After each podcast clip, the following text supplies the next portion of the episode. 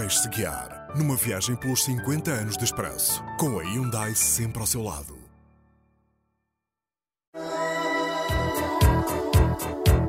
Relax, don't do it when you wanna go to it. Relax, don't do it when you wanna come.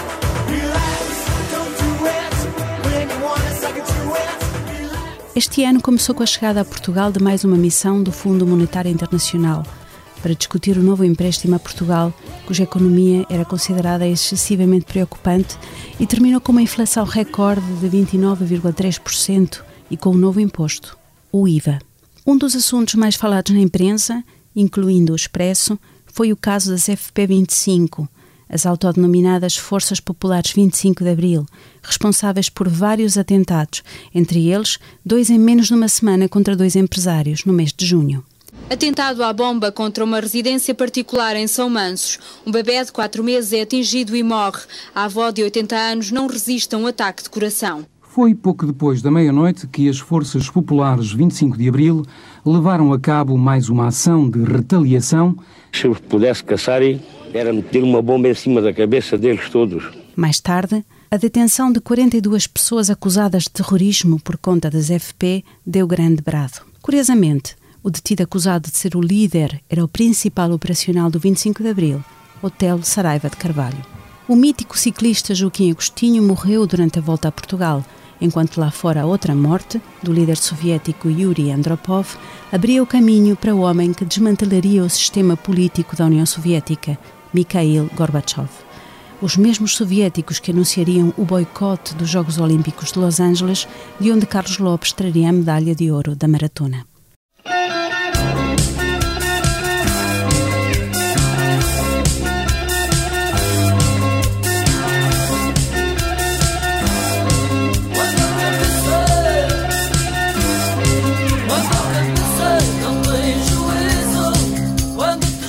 Por cá começava por essa altura a ganhar forma o que seria o Partido Renovador Democrático, de Ramalho e Anes, e morria o primeiro português com SIDA, embora só mais tarde isso fosse confirmado, o também mítico António Variações.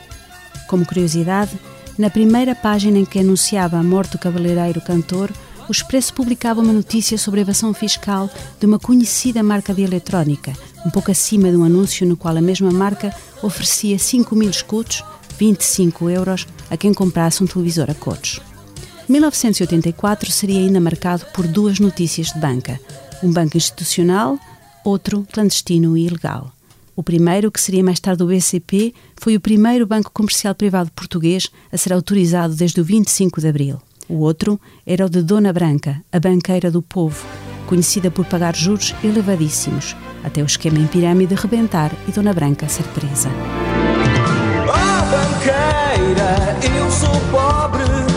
Já entreguei a minha vida ao coveiro. Oh, banqueira, venha cobre. Lá fora, destacaram-se o atentado do exército republicano irlandês, IRA, contra a primeira-ministra britânica, Margaret Thatcher, que destruiu parte do hotel onde decorria a convenção do Partido Conservador, ainda que a dama de ferro escapasse incólume. What we do here may be important, but what we leave behind is even more important. I take no obligation more seriously. President Reagan, leadership that's working. Eram também notícia a eleição do antigo ator de Hollywood Ronald Reagan para presidente dos Estados Unidos e o acidente em Bhopal, na Índia, onde uma fuga numa fábrica norte-americana de pesticidas causou nuvens tóxicas que fizeram vários milhares de mortos e deixaram cegas milhares de pessoas. Já agora, fique também a saber que foi em 1984 que foi instituído o desconto nos cinemas, à segunda-feira.